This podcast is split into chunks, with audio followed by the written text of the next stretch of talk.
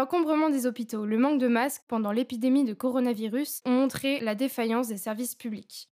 En cela, nous avons décidé de poser quelques questions à ce sujet dans notre questionnaire. L'enjeu qui ressortait le plus de cette consultation était de les redéployer en milieu rural, de refonder le système de santé dont la crise a montré les défaillances. Les services publics ont déserté depuis quelques années les milieux ruraux, ce qui contredit la notion même de service public qui ne doit pas répondre à un impératif de rentabilité, mais de bien commun. La notion de service public paraît opposée en bien des points à celle des intérêts d'une entreprise privée qui répond à des impératifs de recherche de profit.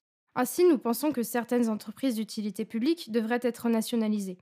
Il est regrettable que la SNCF se voit privatisée alors même que la mobilité est constitutive de la notion même de service public. Nous croyons que l'État a un réel rôle à jouer dans la gestion des problèmes sociaux, en apparence individuels, mais qui se règlent en réalité à un niveau public. En effet, 73% des sondés pensent que l'État n'est pas suffisamment engagé dans la lutte contre les violences conjugales. Selon l'Agence européenne des droits fondamentaux, la France est le troisième pays le plus violent à l'égard des femmes. Pour contrer à cela, nous demandons à ce que la police soit plus réactive en cas d'appel, à ce que les centres et lignes d'appel soient développés de manière plus significative et que des campagnes de sensibilisation soient menées dès le plus jeune âge. En effet, l'école a un rôle majeur dans la gestion des problèmes sociaux, puisque c'est un endroit qui permet de toucher toute une classe d'âge avec des sujets à débattre. En cela, nous demandons à ce que les cours d'éducation morale et civique soient enrichis de réflexions sur des problèmes sociaux, à commencer par la lutte contre toutes les formes de discrimination. L'école doit aussi endosser un rôle de l'école de la vie et traiter de sujets essentiels au développement personnel.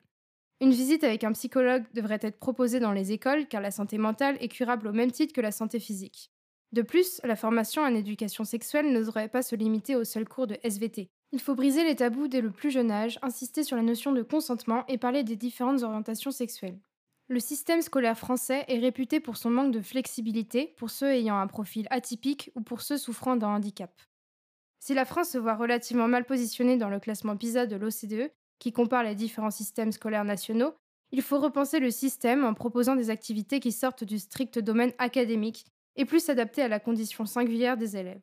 L'enseignement du braille, par exemple, et de la langue des signes doit être possible dans de plus nombreux établissements. Il en est de même pour les espaces publics qui devraient pouvoir accueillir tous les profils en les rendant accessibles aux mobilités réduites. Il faut également revoir les charges des entreprises qui font des efforts d'aménagement et d'embauche des personnes handicapées pour les inciter à le faire. Pour conclure, la crise du coronavirus a montré autant la nécessité des services publics que leurs défauts. L'après-coronavirus doit donc permettre de refonder les services publics du pays qui constituent la pierre angulaire de l'État social et démocratique.